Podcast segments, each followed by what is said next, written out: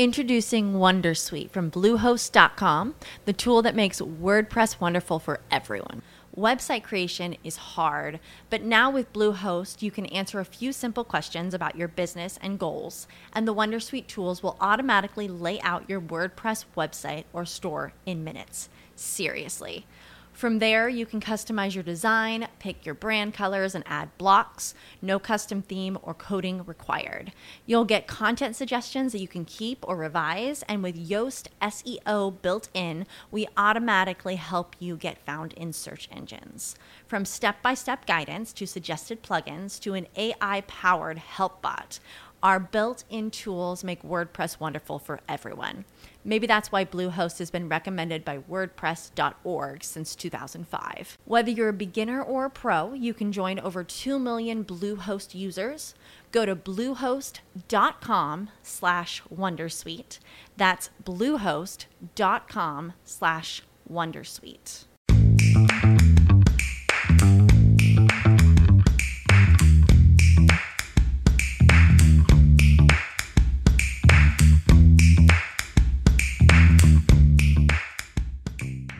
Hola y bienvenidos a un nuevo episodio de Evidencia Creativa, eh, un espacio donde normalmente hablamos de innovación, mercadeo y muchos otros temas. Eh, estamos hoy solo Viviana y yo. Hola Viviana, ¿cómo estás? Hola José, ¿cómo estás?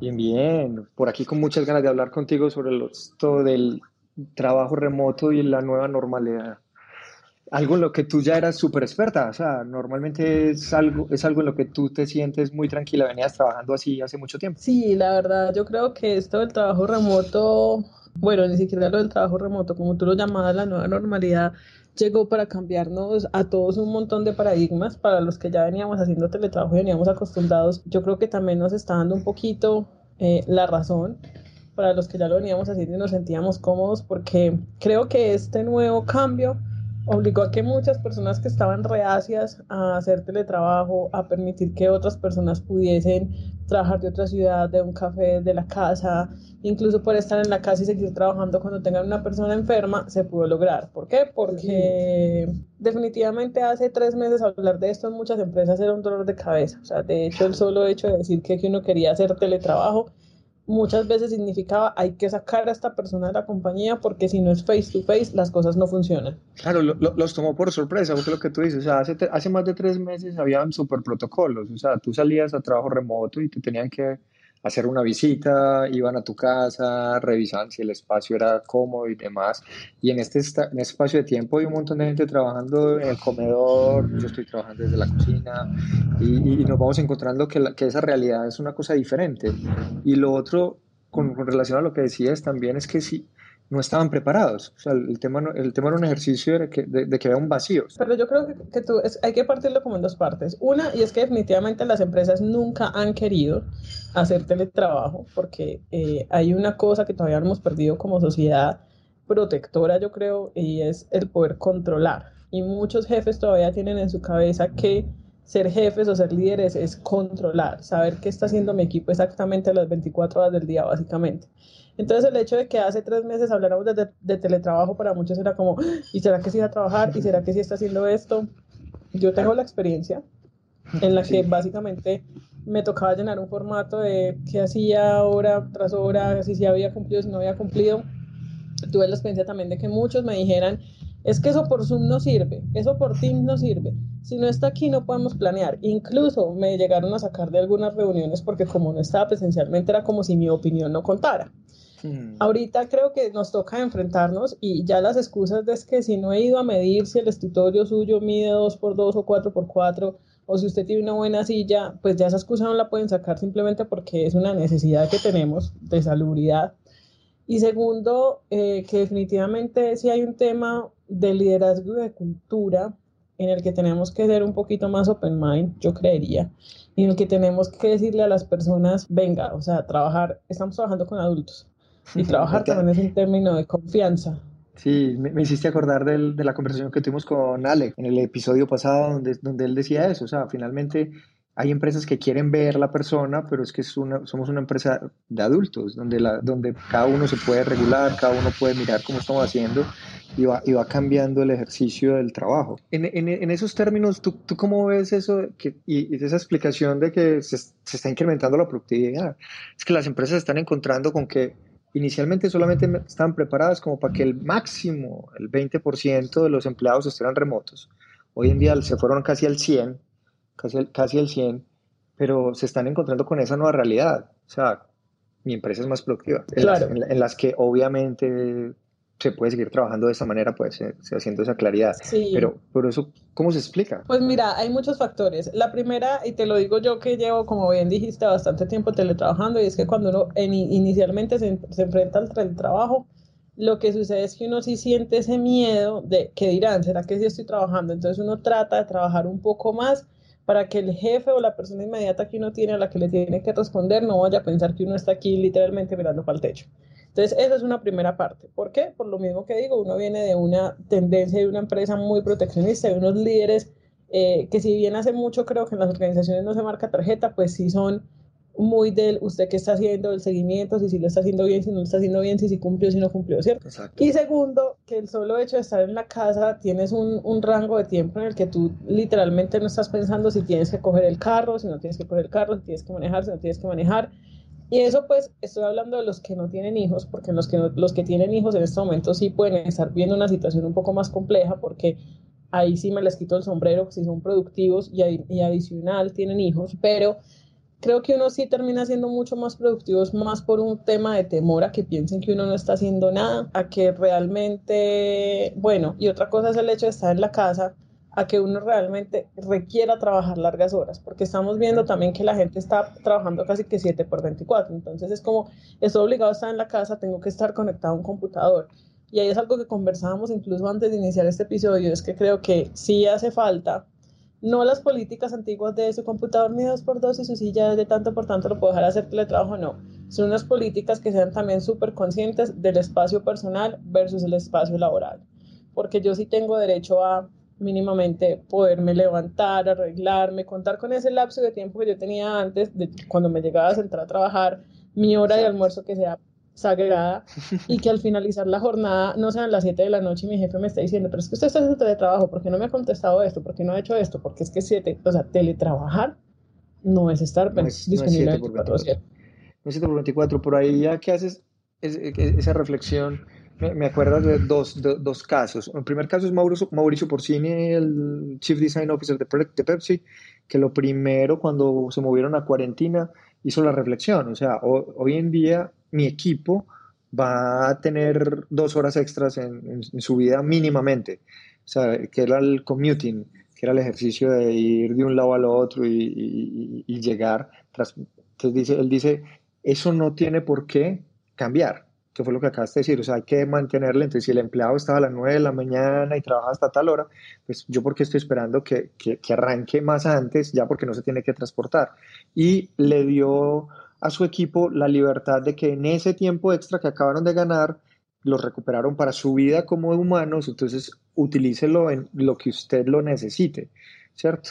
Así sea, su commuting se haya reducido a caminar hasta el living room, como lo decía él, o sea, es una caminada y es algo básico. Entonces, ahí en ese punto, como dices tú, o sea, es como un, una responsabilidad del líder, donde el líder debe de, detectar, donde debe poder haber unas políticas de que el trabajo siga siendo dentro de esa franja importante.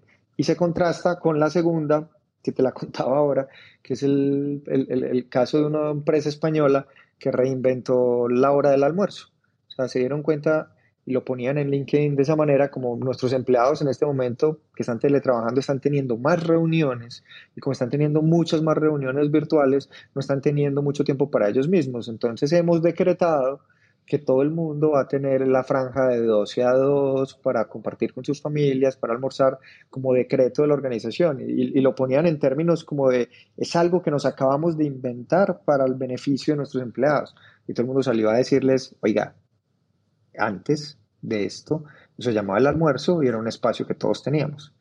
Entonces, yo, yo creo que... Claro, el problema, el problema, Sí, el problema ahí, y te lo voy a decir, es que no, yo no creo que es que ellos estén ignorando que es que antes la gente almorzaba.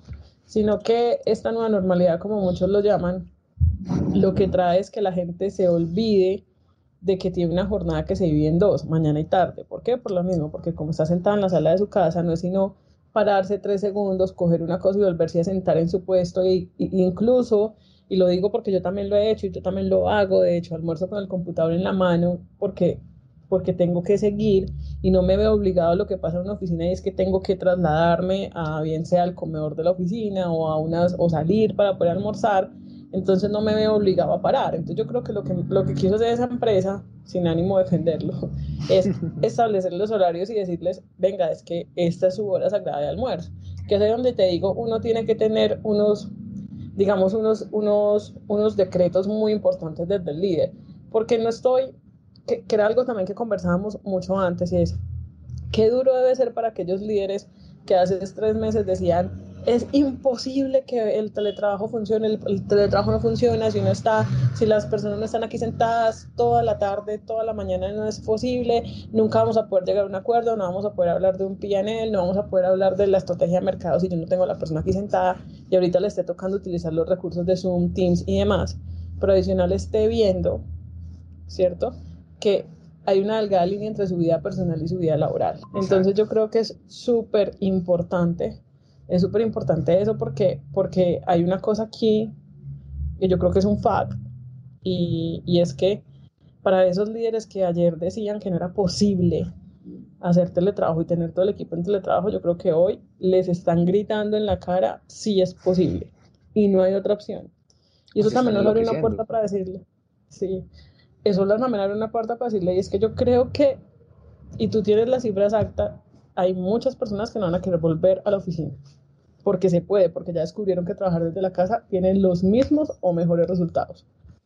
Literal, o sea, lo que estábamos viendo en, los informes de la investigación previa era que el 98% de las personas van a preferir quedarse trabajando remotamente. O sea, y es, un número muy alto. Y, y, si uno hace el, ejercicio de, de, investigar y corroborar, uno, hemos, hemos, llegado hasta números casi del 80 personas con las que hemos hablado que están diciendo esta nueva, esta nueva normalidad me, me, está gustando, o sea, me está gustando el ejercicio remoto. Es que el, el, mejor caso soy yo, que soy adicto a ir a la oficina, me gusta ir a la oficina, lo, lo estoy considerando.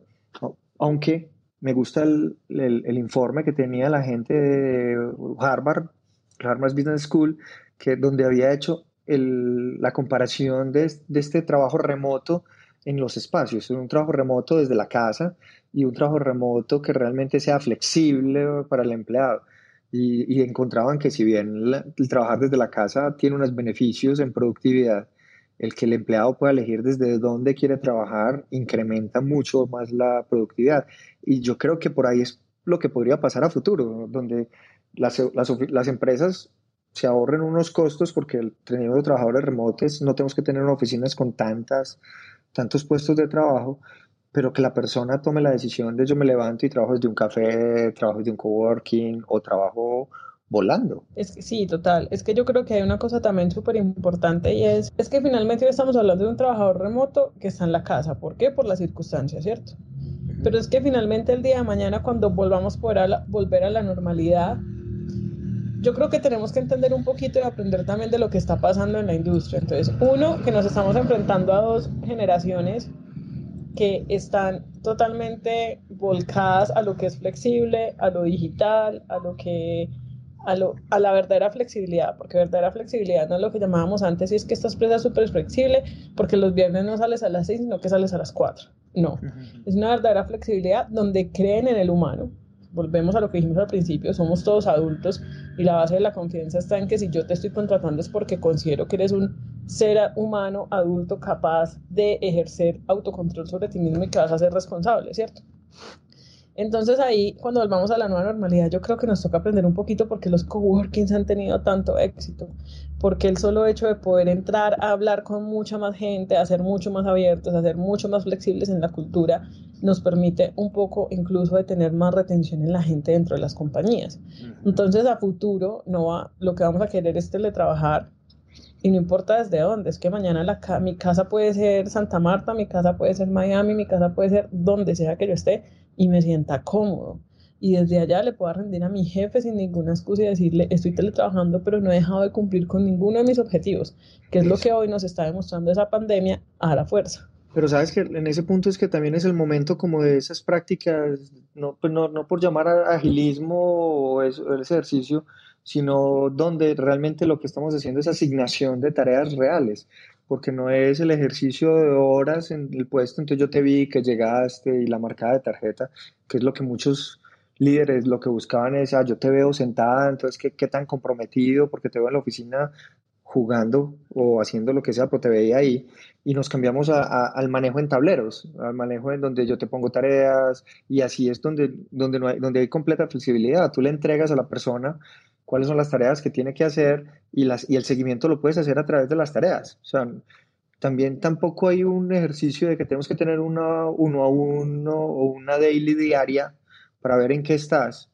pero sí el ejercicio de, de, enseñarle a nuestros trabajadores remotos también el autocontrol, porque son skills que no tienen todas las personas. Eso también es parte de lo que, lo que hay que entender, que uno, uno siendo jefe, uno, uno entiende que no todos se van a saber controlar, no todos van a estar haciendo correctamente el ejercicio y también que desde el trabajo remoto también se flexibiliza el horario.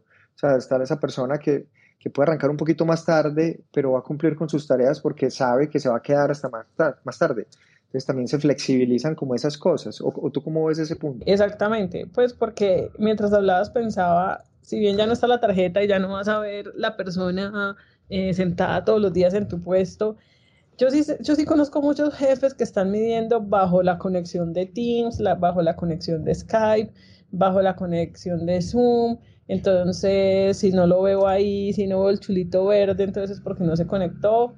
Y está pasando y pasa. es de la vida real. No, no, es que ahí se llama My Analytics de, entre, en Office 365 por las empresas que tienen Office 365 y, y, sé que hay jefes tratando de hacer dashboards frente a My Analytics para poder mirar si tú qué tantas reuniones tuviste esta semana. Entonces, yo, lo que tú dices, tú qué tanto estuviste conectada, si, si van y se hacen la revisión en otro lado. Pero yo creo que ahí están cometiendo el mismo error.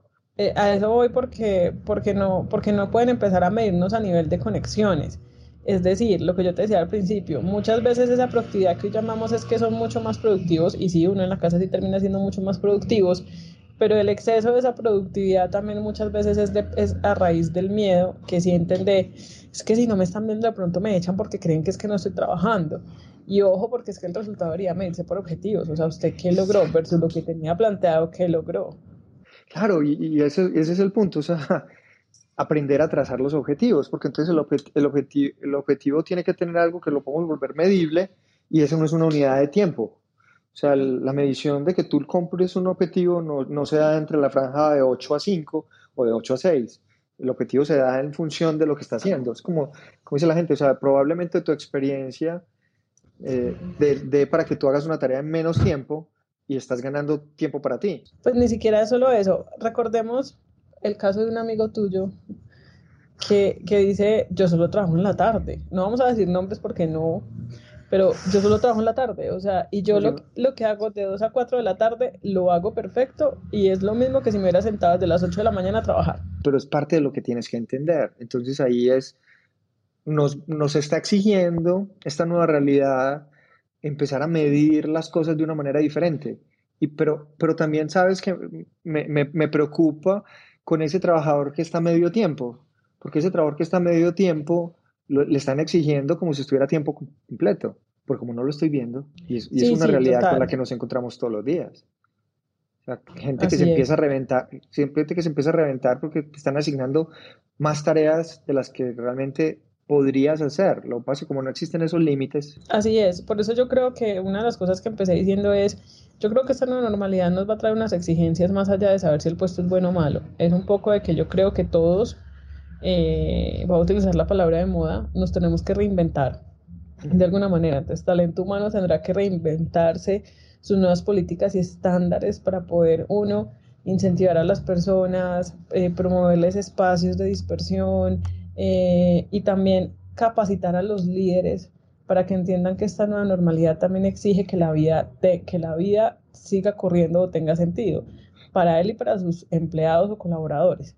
Porque yo como líder también tengo que ser consciente de que cada una de las personas que lidero tienen familia, tienen amigos, así no tenga amigos, no tenga familia, tiene el perro, cualquier cosa, y necesita salir ya no de las cuatro paredes de una oficina, sino de ese front, ese face to face con el computador y poder hacer otras cosas como sentarse a ver Netflix, eh, cocinar, eh, hacer ejercicio, cualquier otra cosa. Hablemos, hablemos un poquito también, porque hay muchos que deben estar pensando, es que la nueva normalidad no es tan fácil, pero pues la verdad es que la nueva normalidad y esa llamada a reinventarnos nos ha hecho darnos cuenta que si bien el contacto físico y el solo hecho de interactuar con otras personas y poderlo ver es importante, eso nunca deja de ser importante porque por naturaleza somos sociales, sí nos ha hecho reinventarnos y tener nuevos retos a la hora de enfrentar, eh, no sé, un taller, por ejemplo.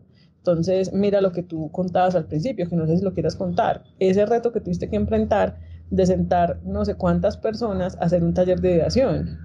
Sí, tienes toda la razón. O sea, en, en, este momento pues, nos hemos concentrado como en políticas, líderes y demás, pero están ese tipo de, ese tipo de retos adicionales, que de hecho, pues sí, sí nos pasó, como dices tú, nosotros íbamos a empezar un taller presencial de, de design thinking y hablamos con el cliente de, no, esperemos que esto pase, y el, el cliente nos retó, no, esto puede que no pase, nos tenemos que ir al online 100%.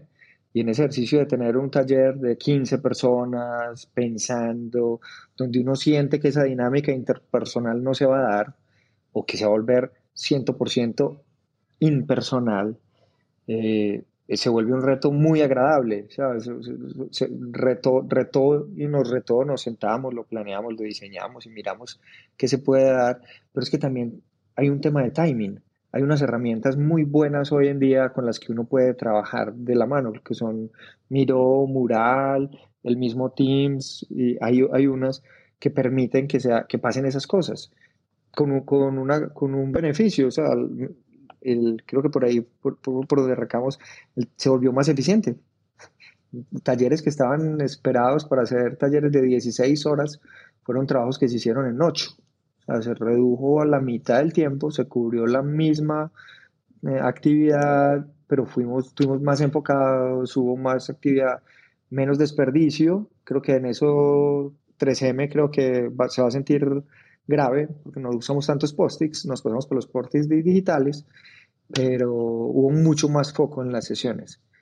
Y, y, es algo que hemos podido repetir en, en, en, varias oportunidades. Lo que pasa es que eso se vuelve un reto grande y, se vuelve muy divertido entender ese tipo de cosas y aprender otro montón de actividades. Mira, mira, por ejemplo, la aplicación que te mostraba esta semana de Design It, donde van creando tarjeticas para el, para el espacio en línea, donde uno también empieza a escuchar la gente, si ya se, se desconectó, si empiezas a, a, sentir que fulanito no está participando en la reunión, el que apagó la cámara y, no estuvo, el que nunca la aprendió, pero sabes que está comprometido. Entonces, aprendes a leer el, el room virtual, el cuarto virtual, lo aprendes a leer como de la forma en la que lo hacía la gente que, sabe leer a las personas y las actitudes en, las, en, en la oficina normal, en el salón normal, el que, el que cruzaba las manos, el que se sentaba hacia atrás.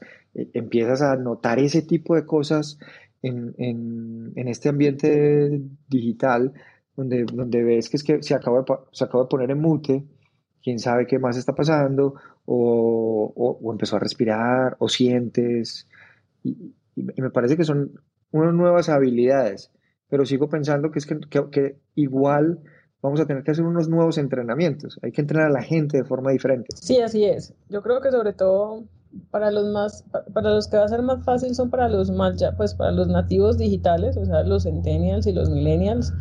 Para los más adultos va a ser una transición bastante compleja, aunque me, me he sorprendido al ver muchos, muchas personas eh, adultas que están diciendo, ¿sabe qué me está gustando esto? La verdad es que no es tan malo como pensaba. Y, y que más allá de eso, yo creo que hay aquí, bueno, la pandemia nos ha traído muchas, muchas enseñanzas a todos a nivel personal, laboral, familiar, de todo. Pero definitivamente nos dijo, venga, es que la era digital sí está aquí ya. O sea, ya no es un chiste. Ya no es un chiste y hasta la panadería de barrio ya está diciendo, pucha, es que si no me reinvento, si no empiezo a, mirar de manera digital, entonces también me va a quedar un poco rezagada frente a otros porque es increíble ver cómo han aumentado las cifras de personas entonces que ya están haciendo live, que ya están mostrando sus productos mucho más digitales, que entonces ya sí están viendo que es que e-commerce ya no es un juego, sino ya no es una opción, sino que ya es una necesidad, que, el tema de tener un bot, el tema de tener un WhatsApp que atienda efectivamente y rápidamente a mi gente eh, por un servicio al cliente es necesario y oportuno. Entonces yo creo que a todos nos empieza a mostrar que a las malas, que el cambio tecnológico y los avances tecnológicos están aquí, o sea, ya no va a ser una cosa como muchas veces decíamos hace tres meses que decíamos como, y entonces la inteligencia artificial que de pronto va a llegar, no, o sea, ya muchos están pensando es cómo voy a hacer para retener a mi público, cómo voy a hacer para tener satisfacción al cliente en medio de solamente tener productos digitales, porque a casi todos les está tocando volcarse el producto digital. Entonces es yo creo que una oportunidad muy grande eh, para todos, no solo para las empresas, también para las medianas y pequeños negocios, de empezar a decir, bueno, y entonces yo para dónde voy, yo para dónde voy, porque es que el consumo ha cambiado, eh, la gente ha cambiado, la gente también ya está empezando a evidenciar que no es necesario irse a pasar horas a un centro comercial para poder comprar sus cosas, aunque hoy en este momento lo estamos extrañando, a mí me hace muchísima falta poder salir, ir a un centro comercial, así se darle una vuelta si no vaya a comprar nada, pero es que finalmente hoy todo lo tenemos a un clic de distancia. La empresa la tenemos a un clic de distancia, el negocio lo tenemos a un clic de distancia, podemos mercar a un clic de distancia. Los gimnasios se tuvieron que reinventar. Quien creyera que entonces la excusa es, es que yo no tengo plata para pagar un gimnasio, pero hoy, ¿cuántos estamos entrenando a punta de videos que nos están poniendo en internet? Gratis en el Así es.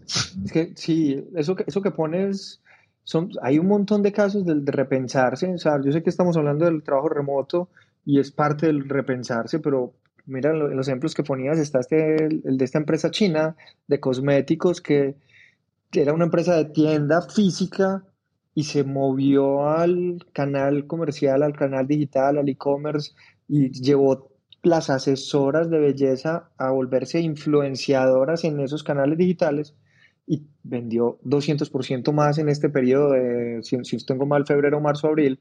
Entonces, se reinventa y excede lo que venía haciendo. Entonces es como cuando uno tiene que a, las malas sacudirse, volver a mirar, bueno, ¿yo qué puedo hacer? Y ahí es como tú decías, o sea, el ejercicio del e-commerce, que muchas empresas estaban reacias a, yo tengo mi producto, las empresas de logística la están sacando del estadio porque son el, el, componente más útil en, el canal.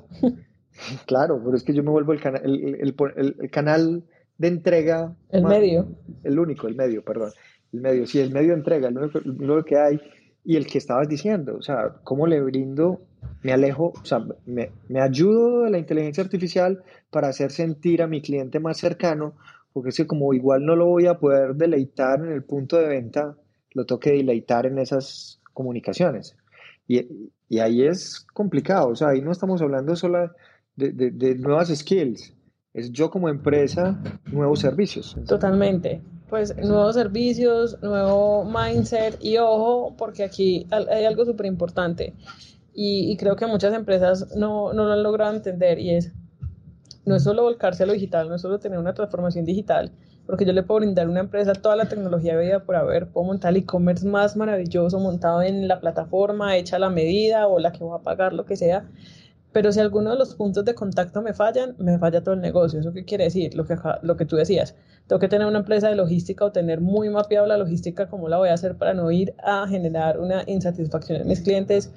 Si voy a eh, entregarle a mi empresa un montón de herramientas tecnológicas para que faciliten la, la transformación digital, tengo que mínimo hacer un despliegue de cómo lo van a usar, tengo que tener claro sobre todo cómo voy a hacer la atención al cliente porque quejas siempre van a haber. Y digital es un canal que requiere oportunidad, que tiene una oportunidad muy grande, pero que requiere una respuesta absolutamente inmediata. Y hoy por hoy sí que lo estamos viendo, o sea, la respuesta hoy, cuando no podemos ir a un punto a descargar, digamos, el enojo que uno tiene en algún momento porque las cosas no funcionan, hoy todo se está yendo por digital, por WhatsApp, por redes sociales. Entonces tenemos que estar súper pendientes de todos estos puntos de contacto con el cliente, que todos estén funcionando perfecto, pues al menos o no perfecto, porque lo, lo perfecto es el enemigo de lo bueno, eh, pero sí que estén en un, en un producto más que viable, en un punto más que viable para que pueda tener, el cliente pueda tener la satisfacción y pueda tener la recompra. Lo nuevo que nos trae esta nueva normalidad, trabajo remoto, como lo hemos venido diciendo, con sus retos, con sus líderes que tienes que cambiar, con las políticas, pero ese mismo ejercicio nos está trayendo de vuelta muchas iniciativas que, la, que habían empresas que estaban dejando empolvadas o diciendo después lo hacemos. O sea, que es entrar al canal digital, meterle fuerza, estrategias reales en digital. Y, y, es algo que decías tú en unos podcasts pasados, donde definitivamente hacer mercadeo o entrar al digital no es transformar la empresa. Entonces yo creo que, así como lo dices tú, tenemos que llegar lo tenemos que poner en cuenta de que mi proceso tiene que volverse digital. veíamos un caso la semana pasada de una empresa que está yéndose a telepresencia, es una, empresa de, de salud, eh, se está yendo a telepresencia, entonces el médico te puede atender a través de computador, la cámara, TV y demás, pero para poder llegar a ese punto le están exigiendo a la persona imprimir la póliza, tenerla que firmar y hacerla llegar físicamente a un local. Entonces, mira que el proceso puede que yo tenga atención, pero para poder tener esa atención le genere un estrés y un dolor de cabeza a mi usuario. Desconectamos eso completamente. Sí, ahí está fallando un punto, un, punto y es que definitivamente, pues uno, tenemos que ser conscientes de que no nos podemos movilizar, queramos o no queramos, sigue habiendo una restricción en la movilidad y segundo que creo que el término de papeleos también se puede hacer en algunos puntos digital y hay que facilitarle la, la, la vida a las, a las personas. O sea, yo, yo pienso que esto de reinventarse es reinventarse con todo, o sea, con todo y con todo. Sí, yo creo, creo que parte de lo que, de, lo que, de lo que estamos hablando es ese ejercicio de que lo decíamos hacia atrás en, otros podcasts, que hablamos de la transformación y la transformación digital, no es solamente entrar en nuestros canales digitales. Entonces, en, e, en, ese, en esos momentos, esto que estamos hablando y como hemos venido ahí, a las malas, la pandemia nos llevó al trabajo remoto. De hecho, como compañía me tengo que preparar para que mis empleados tengan la información, tengan la información de una forma segura, tengan la información completa. Yo también tengo que preparar, como lo decías tú, la, la, cadena logística, entender qué vamos a ofrecer, entender cómo vamos a conectar, para mirar realmente cómo podemos dar ese servicio y que ese servicio realmente parezca ser cercano. Yo creo que hemos tenido una muy buena conversación, Vivi, no sé cómo lo ves tú, pero creo que el reto que se va a venir sí es repensarnos pero en, en función de abrir todo esto y también mirar esos soft skills que tenemos que empezar a meter a la gente, o sea, los temas de que la gente sea, eh, tenga autocontrol, tenga, se pueda autogestionar, eh, también que sepa expresarse, porque es que no, este ejercicio del teletrabajo implica que más gente tenga que hablar y exponer sus ideas de una manera ah, muy audio. Entonces yo creo que es parte de, de habilitar nuevos líderes, porque yo creo que los líderes también hay muchos que van a tener que cambiar, el líder como tal, cambiar el líder, cambiar los, skills que lleva la persona, meter, meterle este tema de soft skill. ¿Qué, qué más crees que, que, que, puede faltarle a esta nueva normalidad? No, yo creo que es un tema de open mind, sobre todo para los eh, vieja guardia o tradicionales, para no ofender a nadie. Eh, saber que esto llegó para quedarse. O sea, yo creo que aquí y me encantaría que la gente que está súper en contra del teletrabajo eh, fuera capaz, uno, de aceptar que sí se puede, dos, ser súper open mind porque esto llegó para quedarse, o sea, sin lugar a dudas hoy todos queremos salir, porque todos queremos salir, ver otra gente, volver, no sé, a tomarnos el café, a esto, a aquello, pero definitivamente el teletrabajo llegó para quedarse, o sea, eso no va a ser una opción. Y creo que a muchas empresas les va a tocar habilitar eso y ojo, porque algo que dijimos al principio ya no va a ser flexibilidad, ya es una nueva normalidad en el trabajo, ya no es como, como empresa te ofrecemos la flexibilidad de hacer teletrabajo, no, eso, ya, no es un opcional, si eso ya no es un salario emocional, eso es una, eso ya es una cosa que debe estar incluida incluso dentro, de la, dentro del contrato de los empleados, de los colaboradores, Y definitivamente lo que tú dices, sí, tenemos que empezar a, a crear nuevas habilidades dentro de los colaboradores. No es lo mismo en una exposición tratar de persuadir a las personas a hacerlo a través de una llamada eh, o una llamada con cámara, porque no nos digamos mentiras, a muchos no nos gusta poner la cámara por X o Y motivo. Ah, entonces que es que no se ha bañado, que está en pijama, que está en esto, en esto. Pues desde que yo esté trabajando, no importa cómo esté. Y desde que esté cumpliendo, no importa cómo esté, pero sí vamos a tener que incluir unas nuevas habilidades, habilidades emocionales, porque puede ser que en algún punto la persona, tú lo decías al empezar, se sienta de pronto en soledad por tener que estar trabajando sin tener contacto con otras personas. Entonces eso también lo tendremos que saber manejar. La habilidad de manejar el tiempo, y aquí yo creo que manejar el tiempo se vuelve crucial para lo que decíamos desde el principio, y es que aprendamos que no se trabaja 7 por 24, sino que hay unos horarios de descanso, los fines de semana son de descanso, la hora del almuerzo es sagrada, habilidades comunicativas, que me parece que son esenciales para poder decir las cosas, eh, expresarse bien, persuadir y poder tener una buena relación con sus compañeros. Sí, exacto. O sea, yo creo que ahí hiciste un resumen perfecto en el tema, porque yo creo que son todos esos espacios. Y, hay un, último comentario que agregar, por, por más por, me hiciste caer en cuenta, es que también nos está empezando a pasar lo que pasó como hace mucho tiempo que se, que se abandonó la corbata y empezamos a ver qué, es lo que es eso. O sea, eh, cuando nosotros teníamos un, un, equipo súper creativo, eran los raros porque no iban de corbata y iban hasta de pijama. Empieza a pasar lo mismo en este mundo del teletrabajo. O sea, inicialmente hay compañías que, que, que exigían prenda la cámara, miremos que usted sí esté, esté listo porque en, esta compañía todos tenemos que estar listos, listos a partir de las 8 de la mañana. Entonces es más prender la cámara para ver si todos están bañados al, al, al, ejercicio que hablábamos. O sea, puede que tú estés siendo más productiva después de las 2 de la tarde, pero es que son tus horarios, son tu actividad, o sea, va a cambiar todo eso y al otro lado, a mí no, no me importa si no te has bañado en tres días. O sea, finalmente ahí ya no nos está, ahí ya no nos está generando no, pues te ríes, pero es que es el caos, es el caos del, del olor en la oficina. Nosotros tuvimos hace unos años hindúes. El, el ejercicio de ir a, a, comer con ellos en el mismo momento era imposible por, la, por, el tema de las especies.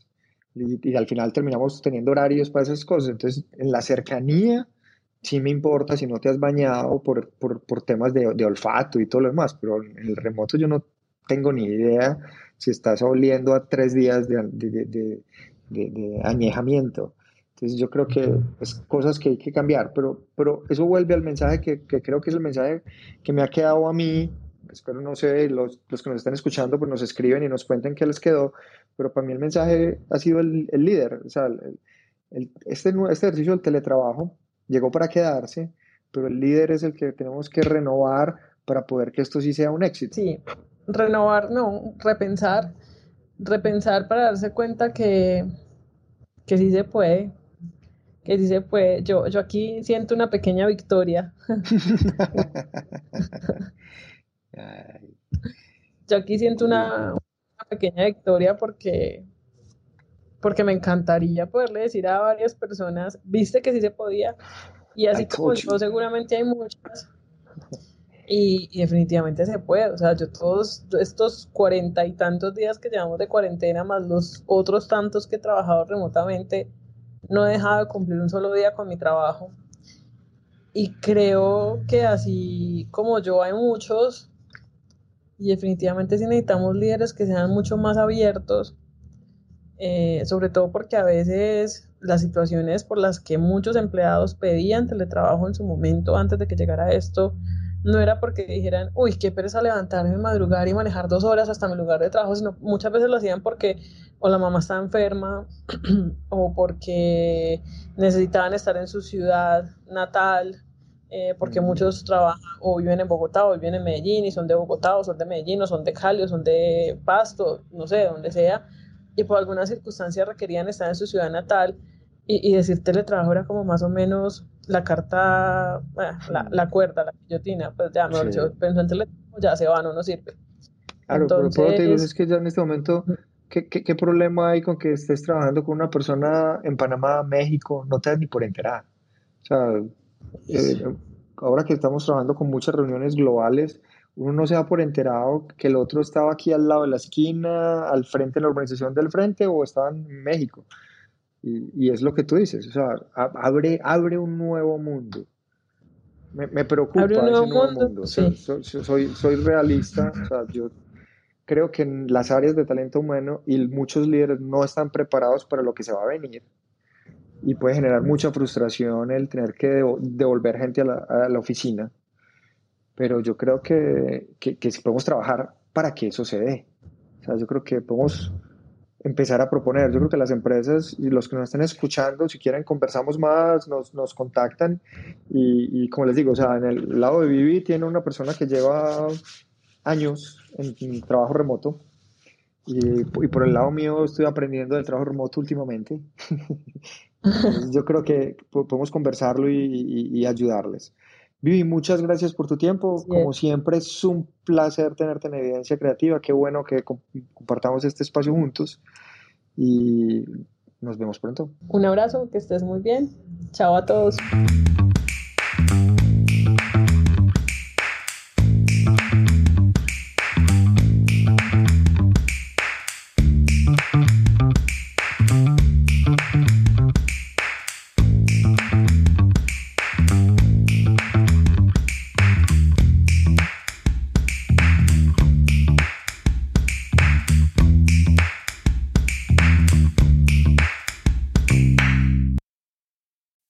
As humans, we're naturally driven by the search for better. But when it comes to hiring, the best way to search for a candidate isn't to search at all. Don't search, match with Indeed. When I was looking to hire someone, it was so slow and overwhelming. I wish I had used Indeed. If you need to hire, you need Indeed. Indeed is your matching and hiring platform with over 350 million global monthly visitors, according to Indeed data, and a matching engine that helps you find quality candidates fast. Ditch the busy work. Use Indeed for scheduling, screening, and messaging so you can connect with candidates faster. And Indeed doesn't just help you hire faster. 93% of employers agree Indeed delivers the highest quality matches compared to other job sites, according to a recent Indeed survey. And listeners of this show will get a $75 sponsored job credit to get your jobs more visibility at Indeed.com slash podcast. That's Indeed.com slash podcast. Terms and conditions apply.